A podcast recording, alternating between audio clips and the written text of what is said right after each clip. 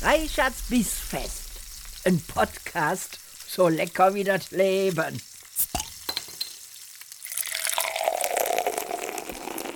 Liebe Freunde der gehaltvollen Verdauung, herzlich willkommen zu einer weiteren Episode von Reichards Bissfest. Heute mit einer weiteren Kochbuchvorstellung und zwar mit dem neuesten Buch von Jamie Oliver, Together. Ja, dieses Buch ist in der Pandemie entstanden und äh, ganz frisch auf dem Markt. Insgesamt das 24. Buch, was der gute Mann veröffentlicht hat.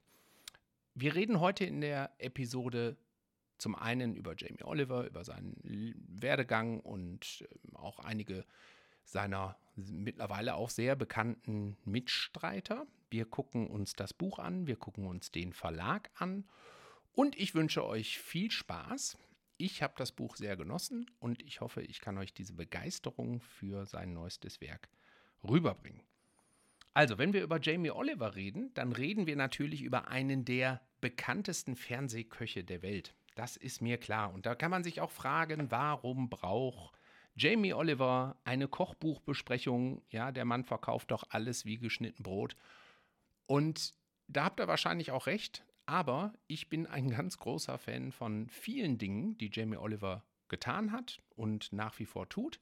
Ich habe zum Beispiel extra wegen ihm einen ähm, Spatenkanal unter Amazon abonniert, damit ich mir seine Kochsendungen angucken kann, weil die sind nämlich alle mittlerweile in ein ja, gesondertes Payment-Programm verschoben worden. Vielen Dank dafür auch nochmal. Und ich genieße sehr viel von dem Unsinn, die er macht. Und wenn ihr, ja, ne, das bitte nochmal rausschneiden.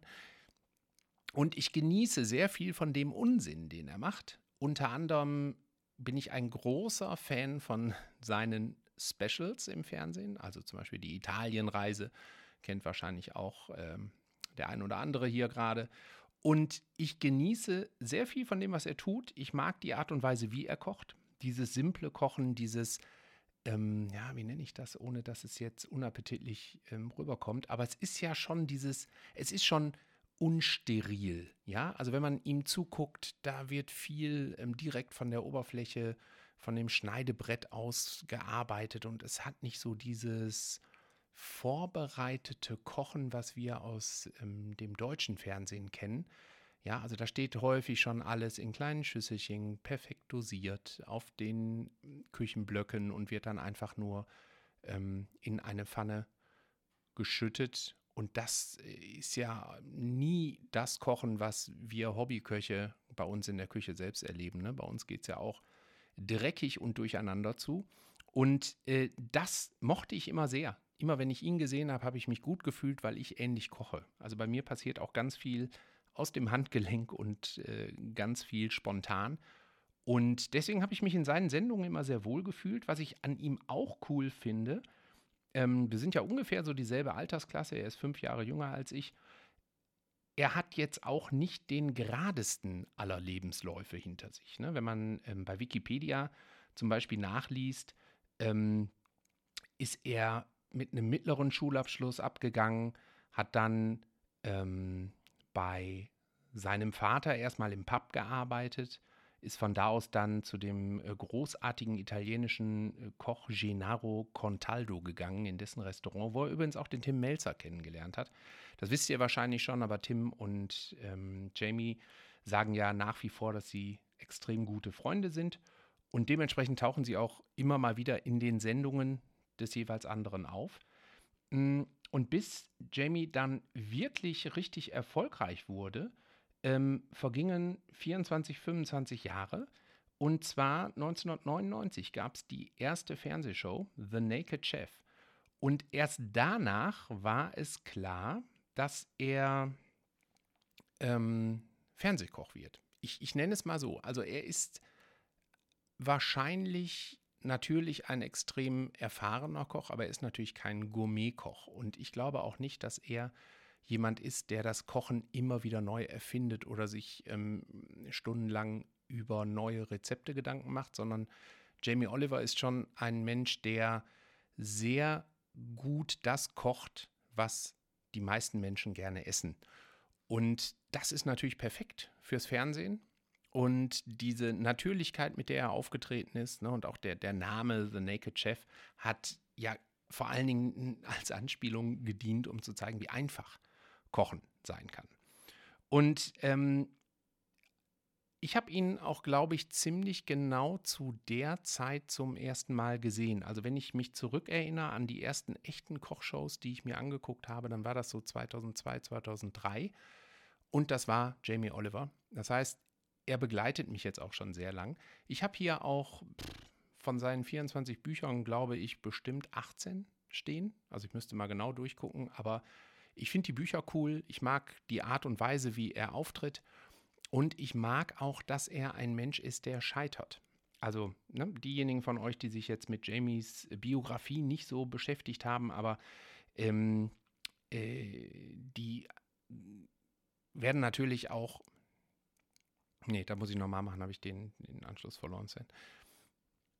Und ich mag auch, dass er ein Mensch ist, der scheitert. Also diejenigen von euch, die sich viel mit Jamie Oliver beschäftigen, die wissen natürlich, dass er auch schon mal insolvent gegangen ist mit seinen Projekten oder dass bei ihm das Gesundheitsamt äh, Läden geschlossen hat, weil die sehr dreckig waren und so. Aber diejenigen von euch, die sich noch nicht damit beschäftigt haben, ähm, denen sei gesagt, Jamie Oliver ist ein ziemlich normaler Mensch, der in seinem Leben auch ganz hervorragend scheitern kann. Und das mag ich sehr. Ähm, ich glaube, in seinem Privatleben kommt Scheitern nicht vor. Also er ist äh, seit ewigen Zeiten mit seiner Frau Jules verheiratet, hat drei Töchter, zwei, zwei Söhne. Und ähm, Jules unterstützt ihn auch bei sehr vielen Sachen und taucht auch häufig in seinen Sendungen auf. Und gerade auch in den letzten drei, vier Jahren tauchen auch vermehrt seine Kinder damit auf und dadurch hat es immer so ein sehr öffentliches Auftreten der gesamten Familie. Mir wäre das äh, zu öffentlich, aber dadurch zahlt es natürlich dann auf sein Image des Naked Chef ein. Also er verstellt sich nicht und er ähm, ähm, ist genauso, wie man ihn sieht und wie man ihn kennt. Also nach allem, was ich beurteilen kann, ist sein Privatleben ein extrem erfolgreiches Leben. Und äh, aber im Beruflichen hat er schon einige echte Eier gelegt und ähm, mein Highlight ist, ähm, dass er zum Beispiel, lasst mich mal gerade checken, dass ich jetzt hier keinen Unsinn erzähle, das war 2019, dass die komplette Restaurantkette Jamie's Italian mit 25 Standorten in Großbritannien und 1300 Beschäftigten 2019 Insolvenz anmelden musste. Das ist völlig an mir vorbeigegangen. Ja, aber als jemand, der selber schon seit ungefähr 30 Jahren selbstständig ist, weiß ich halt, wie wichtig es ist, zwischendurch zu scheitern und dann wieder weiterzumachen. Und auch das bringt ihn mir menschlich eigentlich nur näher. Hm, was ich an Jamie Oliver immer sehr mochte, und gleich kommen wir natürlich auch auf das Buch zu sprechen, was ich an ihm immer sehr mochte, ist, dass er sich unheimlich stark auch sozial engagiert hat. Ne? Der ein oder andere wird sich mit Sicherheit daran erinnern, dass er ähm, äh, in, in London dieses Restaurant, wie hieß es noch, 15 ähm, aufgemacht hat, ja, wo arbeitslose und sozial benachteiligte Jugendliche ähm, die Möglichkeit hatten, Kochen zu erlernen ne, oder einfach in der Gastronomie zu arbeiten. Da gab es natürlich auch Sendungen zu. Ähm, das wurde leider auch 2019 geschlossen. Aber ähm, trotzdem war das immerhin 17 Jahre lang geöffnet, was natürlich schon echt eine spektakuläre Leistung ist. Ja, ein Restaurant 17 Jahre zu betreiben, das muss man erstmal hinkriegen. Ähm, dann erinnert ihr euch vielleicht noch an eine seiner ersten größeren sozialen Kampagnen. Das war so 2004, 2005, als er versucht hat, das Schulessen in UK zu verbessern. Und ähm, auch da natürlich das Ganze wieder von Kameras begleitet. Aber ähm, er ist wirklich in sehr viele Schulen gegangen und hat ähm, versucht, das Fastfood aus den Schulküchen zu verdrängen und äh, entsprechend gesundes, frisches Essen dort einzubringen. Das war sehr erfolgreich und wurde dann letztlich auch von der britischen Regierung sehr stark unterstützt. Und er ist auch hingegangen und hat uns als seine ähm, Zuschauer immer wieder mal ordentlich an unsere Grenzen gebracht. Ich kann mich zum Beispiel noch sehr gut daran erinnern, ähm, in dieser hier, wie hieß es, Jamie's Great Italian Escape war es, glaube ich, ne? Ähm, wo er 2005 äh, das Lamm ähm, geschlachtet hat. Ja, und das zu sehen und auszuhalten war äh, schon, schon seltsam. Oder ein paar Jahre später hat er in einer seiner Sendungen ähm, Küken erstickt. Das habe ich nicht gesehen, das habe ich dann nur äh, in der Presse mitbekommen. Ähm, das war so 2008, glaube ich.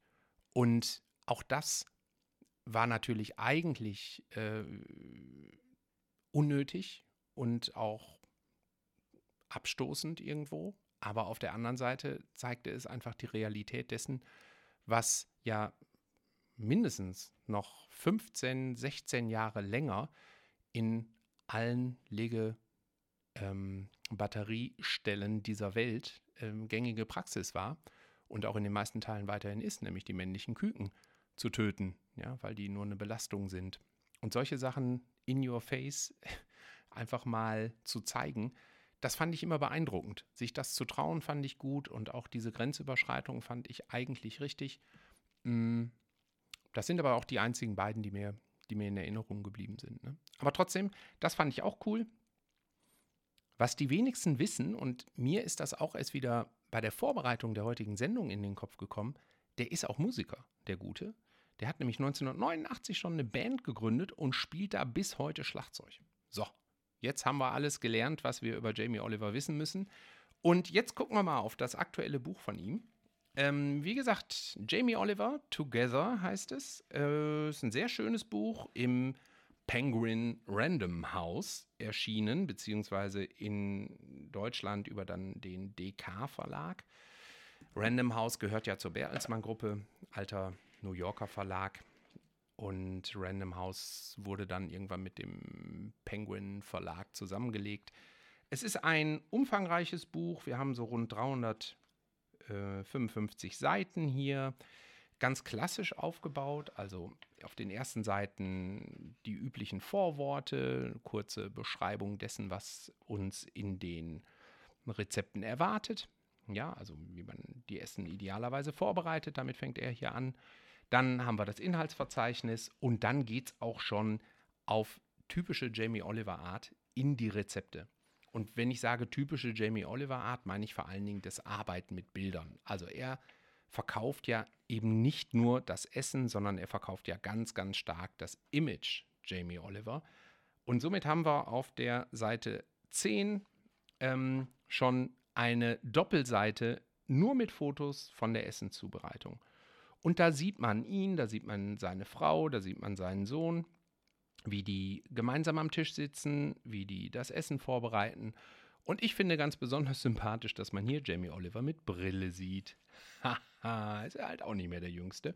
Und auf der nächsten Seite geht dann erst das eigentliche Rezept los. Ne? Und das ist ganz typisch für dieses Buch. Also es sind wahnsinnig viele Abbildungen drin, wahnsinnig viele Bilder, tolle Bilder. Das ist immer alles auf absolut bestvorstellbarem Niveau produziert. Alles, was man von Jamie Oliver in die Hand kriegt. Man merkt, das ist eine weltweite Marke. Der muss nicht auf den einzelnen Euro gucken oder auf das einzelne britische Pfund, um ähm, sowas zu produzieren, weil der wahrscheinlich von solchen Büchern weltweit Hunderttausende verkauft. Und so fühlt sich das Buch auch an, so sieht das Buch aus. Großartig produziert, ganz viele und ich glaube, dass tatsächlich ganz viele Einblicke in auch das Privatleben der Olivers, ne? also wenn man sich die aktuellen Sendungen von denen anguckt, wird ganz viel, vielleicht auch auf, wegen der Corona-Pandemie, aber ganz viel bei denen von zu Hause aus produziert und das erkennt man in diesem Buch wieder. Das sind die Tische, die dann da auch in der Küche oder im Garten stehen. Also, sieht schön aus, fühlt sich gut an, macht Spaß. Und ich gebe euch jetzt mal einen kleinen Überblick über die Rezepte, die euch da drin erwarten. Also der Inhalt ähm, richtet sich nach dem Motto des Buches. Es geht also um das Gemeinsame, ja, das Zusammensein. Und dementsprechend fängt es mit einer Brunch-Party an. Und bei der Brunch-Party geht es zum Beispiel um Focaccia mit Honig, um Jerk Schweinebraten mit goldbraun geröstetem Kürbis, bunte Spiegeleier, raffiniertem Grünkohlsalat und dem perfekten Paprikapickel. Mit dem Dessert eines federleichten Baisers mit gerösteter Ananas, Joghurt und Pistazienstaub und als Getränk ein Spezialeistee. So, das ist also quasi das, was ähm, er für eine Brunchparty empfiehlt und dann geht's weiter. Ne? Entspanntes Festessen, Curryabend, Taco-Party, sonniges Beisammensein, Last-Minute-Fest, Steakabend, fröhliches Familienessen, Sommerfest, mittags im Garten. Echt exotisch, Picknicklust, schlichte Eleganz, Erntedank, Tisch für zwei, herbstliche Gaben, genüsslich schwelgen, Festtagsbraten, wundervolle Cocktails über Zutaten und Ausstattung. Dann ein Nährwertregister, was ich ganz spannend finde. Da ist wirklich zu jedem einzelnen Rezept angegeben, welche Kalorien, welche Fette, wie viel Zucker und so weiter äh, da drin enthalten sind. Und dann natürlich das obligatorische Register. Was ein bisschen blöd ist an dem Buch, wenn man jetzt mal eine Übersicht über die Rezepte haben möchte, äh, ja, das ist nicht ganz so leicht. Dafür müsst ihr hinten ins Register gehen. Und da sieht man dann rauchiges Auberginendahl, cremiger roter Reis, Aprikosensoße, armer Ritter mit Panettone, Balsamico-Zwiebeln, Buddies grüner Salat. Ne? Also die Übersicht gibt es, aber die ist eben nicht vorne im Buch und deswegen muss man sich hier so ein bisschen durchblättern. Was ich sehr schön finde, und damit würde ich jetzt euch gerne auch so ein paar der üblichen Einblicke in das Buch geben. Äh, was ich sehr schön finde, sind die Widmungen und äh, das Vorwort. Und das lese ich euch jetzt einfach mal vor. Also wenn man es aufschlägt, so auf der zweiten Seite, wird dieses gesamte Buch dem National Health Service in UK gewidmet. Gewidmet dem NHS steht hier und systemrelevanten Arbeitskräften die sich um uns gekümmert und das Land am Laufen gehalten haben, damit wir wieder zusammenkommen. Ob das Ganze auch bedeutet, dass äh, der Erlös dieses Buches den Organisationen gespendet wird, konnte ich jetzt hier nicht rauskriegen. Na, mal gucken. Vielleicht ist es irgendwo versteckt und ich habe es nur noch nicht gesehen, aber es wäre natürlich toll, aber kann ich hier nicht direkt erkennen. So, und dann ähm, geht es auf der ähm, dritten Seite weiter mit einer Art Vorwort. Together fühlt sich im Jahr 2021 bewegender an als je zuvor. Was wir gerade durchlebt haben, ist sehr ungewöhnlich. Vielen von uns dürfte klar geworden sein, dass wir die einfachen Freuden des Lebens für allzu selbstverständlich gehalten haben. Mit geliebten Menschen zusammen sein, strahlende Gesichter zu sehen, Erinnerungen auszutauschen und gemeinsam zu lachen. Das sind die Dinge, die wirklich zählen im Leben. Das Schöne an einem Essen ist, dass es alles sein kann, was wir uns wünschen. Es kann uns satt machen, Kraft geben und wieder auf die Beine bringen. Es kann einfach und schnell sein, trösten und Spaß machen, überraschend oder aufregend sein. Doch im Grunde genommen ist es vielleicht nur ein Vorwand, um Menschen zusammenzubringen, die man gern hat. Genau darum geht es in diesem Buch.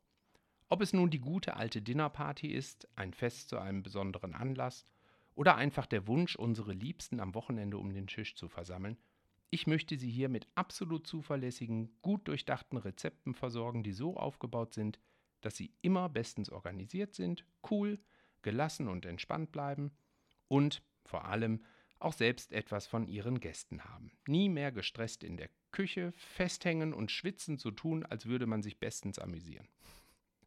Ich möchte Ihnen zeigen, wie man kreativ und mit leichter Hand ein wirklich unvergessliches Essen plant. Ob ein bisschen schick und raffiniert oder ganz einfach und super entspannt. Ob es ein Essen zu zweit für eine kleine Runde oder eine große Schar ist. Ich, Entschuldigung, ich zeige Ihnen, welche Gerichte gut zusammenpassen, von tollen Vorspeisen über Hauptgerichte bis zu Beilagen und Desserts und auch Knabbereien und Cocktails gehören dazu. Nutzen Sie die Rezepte in diesem Buch also als Vorwand, um ein Wiedersehen mit denen zu feiern, die Sie vermisst haben. Nutzen Sie die Anziehungskraft eines guten Essens, um Menschen zusammenbringen, Nochmal. Nutzen Sie die Anziehungskraft eines guten Essens, um Menschen zusammenzubringen. Denken Sie an die riesige Freude, die das machen kann. Und mehr als alles andere, genießen Sie zusammen mit Ihren Liebsten. So, das ist das Vorwort. Und ähm, dann kommt quasi eine Bedienungsanleitung. Unvergessliche Mahlzeiten. Jedes Kapitel beginnt mit einer kleinen Menükarte. Die Rezepte sind so gestaltet, dass sie nicht nur als Teil eines Menüs funktionieren, sondern ebenso als eigenständige Mahlzeit. Und damit Ihr Essen möglichst stressfrei über die Bühne geht, habe ich die Rezepte wie folgt aufgebaut. Vorbereiten umfasst die Aufgaben, die sich am Tag vor der Einladung erledigen lassen, in manchen Fällen sogar mehrere Tage im Voraus. Hier geht es darum, möglichst viele der groben Arbeiten aus dem Weg zu räumen. Manches wird bereits fix und fertig zubereitet, sodass es nur kurz wieder erwärmt werden muss. Ich habe auch vermerkt, wenn etwas genauso gut am selben Tag erledigt werden kann, falls Sie eher der Last-Minute-Typ sind. So, das wäre zum Beispiel dann ich. Am selben, ups, nochmal. Am Tag selbst umfasst die Arbeiten, die man am besten am Tag des Essens selbst in Angriff nimmt. Das kann die Vorbereitung betreffen, das kann die frühe Phase der Arbeit am Herd sein, aber es ist ganz gewiss nichts, was in Anwesenheit der Gäste erfolgen müsste. Zum Servieren. Hier geht es um die letzten Verrichtungen, die nötig sind, um das Essen auf den Tisch zu bringen. Ein paar finale Handgriffe, der Zielsprint am Herd, ein bisschen garnieren und abschmecken, von Mal zu Mal etwas anderes. Für das Timing empfehle ich zuerst den Zeitpunkt des Essens festzusetzen und sich dann rückwärts durch das Menü zu arbeiten, um festzulegen, was wann zu tun ist. So haben Sie alles unter Kontrolle. Und wenn Sie ein paar Aufgaben delegieren können, umso besser. Ja, also tolle ähm, Grundanleitung. Und wenn ich jetzt mal hier in so, so ein Rezept gucke, hier gibt es zum Beispiel äh, direkt das erste, das, das sieht nicht nur großartig aus, sondern liest sich auch total lecker. Focaccia mit Honig. Und diejenigen von euch, die vielleicht Focaccia schon mal selber gemacht haben, wissen, das ist echt eine ziemliche Schmiererei. Gerade die ersten Versuche, Focaccia zu machen, diesen super fluffigen Teig hinzukriegen, diese Masse an Oliven, äh, Olivenöl dabei zu verarbeiten, das Ganze in eine ansprechende Form zu bringen und so, das ist deutlich schwieriger, als man glaubt. So, und hier ist dieses Rezept jetzt auch wieder aufgeteilt in Vorbereiten am Tag selbst und zum Servieren. Ihr braucht dafür 500 Gramm Weizenmehl Typ 550 plus noch ein bisschen mehr zum Bestäuben. Ein Päckchen Trockenhefe mit 7 Gramm, 50 Gramm Joghurt, 3 Esslöffel flüssigen Honig und ein Zweig Rosmarin. Vorbereiten. Am Vortag das Mehl und einen gestrichenen Teelöffel Meersalz in eine große Schüssel geben und in der Mitte eine Vertiefung hineindrücken. Die Hefe in einen Messbecher mit 300 ml lauwarmem Wasser verrühren, den Joghurt und einen Esslöffel Honig unterrühren, dann einige Minuten beiseite stellen. Die Mischung langsam in die Vertiefung gießen, dabei nach und nach das Mehl vom Rand unterrühren und alles zu einem Teig vermengen. Den Teig auf der bemehlten Arbeitsfläche 10 Minuten durchkneten, immer wieder aufnehmen und auf die Arbeitsfläche werfen, bis er glatt und elastisch ist. In eine leicht eingeölte Schüssel legen und zugedeckt über Nacht in den Kühlschrank stellen. In Klammern, man kann den Teig auch am Tag der Einladung zubereiten, mit einem feuchten Küchentuch bedecken und an einem warmen Ort eine Stunde gehen lassen, bis er sein Volumen verdoppelt hat. Klammer zu. Am Tag selbst ein Backblech mit Rand, 30 x 40 cm, einölen.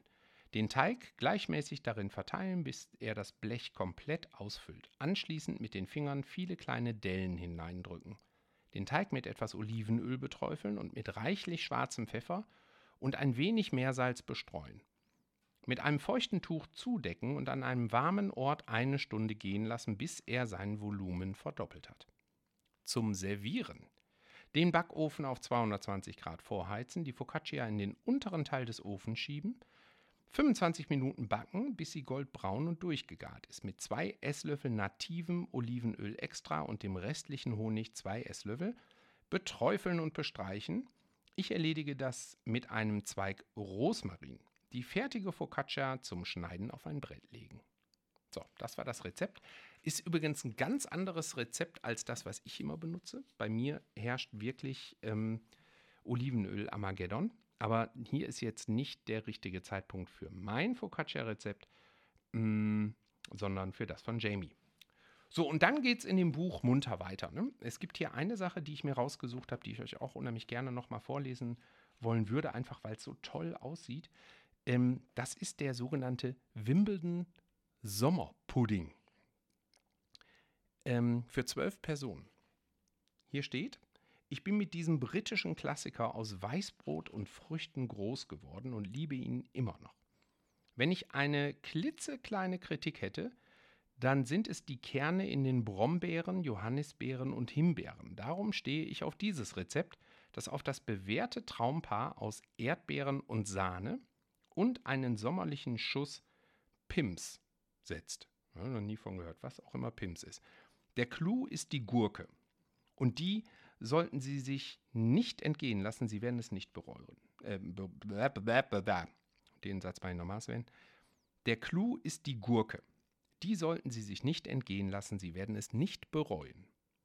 So, und dann sieht man auf der rechten Seite eine Schale voll mit, ja, karamellisiertem Zucker, würde ich sagen, mit Sellerie, das wundert mich jetzt, bin ich sehr gespannt, mit ähm, jeder Menge Erdbeeren, jede Menge Weißbrot, dann das Ganze in einer hohen Schüssel mit fünf Tellern obendrauf, die das offensichtlich zusammendrücken, denn darauf drückt er eine Vase mit Blumen.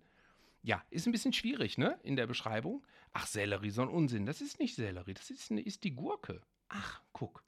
Ja, wieder was gelernt. Also, ich schlage mal auf die nächste Seite und lese euch vor, was ihr für diesen Wimbledon Pudding braucht. Also 400 Gramm Rohrzucker, 150 Milliliter Pims, das ist ein britischer Likör, 150 Milliliter Gingerbier, also eine Ingwerlimonade, eine Vanilleschote, eine Salatgurke, ein Kilogramm reife Erdbeeren, ein halber Bund Minze, etwa 15 Gramm, elf Scheiben Weißbrot, einen Zentimeter dick und dieser englische Klassiker Clotted Cream oder ähm, Creme Double, wie das hier bei uns meistens heißt. Aber Clotted Cream kriegt ihr auch in, in den meisten Supermärkten mittlerweile. Vorbereiten. Also hier gibt es nur Vorbereiten und Servieren. Hier gibt es äh, nichts dazwischen. Vorbereiten. 200 Gramm des Zuckers in einer großen beschichteten Pfanne bei mittlerer Hitze schmelzen lassen. Sobald er sich in einen kastanienbraunen Karamell verwandelt hat, vorsichtig Pims und Ingwerlimonade dazu gießen die Mischung kann kurz verklumpen, aber keine Sorge.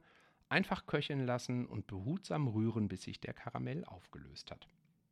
Die Vanilleschote längst halbieren, das Mark herauskratzen, beides in den Karamell geben und noch fünf Minuten köcheln lassen. Die Pfanne vom Herd nehmen. Die Gurke mit einem Sparschäler schälen, längst halbieren, mit einem Teelöffel die Kerne herauskratzen, das Fruchtfleisch in 5 mm dicke Scheiben schneiden und in einer Schüssel mit 100 Gramm Zucker vermengen. Die Erdbeeren vom Stielansatz befreien, halbieren und unter die Gurken mengen. Die Hälfte der Minzeblätter abzupfen, fein hacken und mit Gurken und Erdbeeren behutsam unter den Karamell rühren. Eine Puddingschüssel mit 2 Liter Fassungsvermögen mit einer doppelten Lage Frischhaltefolie auskleiden die Folie großzügig überhängen lassen. Die Brotscheiben entrinden und halbieren. Die Hälfte von einer Seite leicht in den Fruchtmix tauchen, sodass sie ein wenig Saft aufsaugen und mit der getränkten Seite nach außen zuerst den Rand der Schüssel auskleiden, dann den Boden bedecken. Die Scheiben leicht überlappend anordnen, mit einem Schaumlöffel die Gurken und Erdbeeren einfüllen, dann die restlichen Brotscheiben von beiden Seiten tränken und auf die Füllung liegen erlegen. Die überhängende Folie straff darüber ziehen. Einen Teller draufsetzen und beschweren und den Pudding auf einer Platte mindestens acht Stunden oder bis zu zwei Tage in den Kühlschrank stellen. Verbliebenen Saft ebenfalls kalt stellen.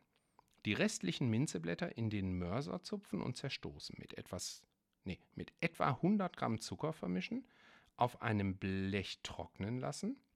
Sie brauchen pro Person nur eine Prise. Der Rest hält sich luftdicht verschlossen bis zu einem Monat.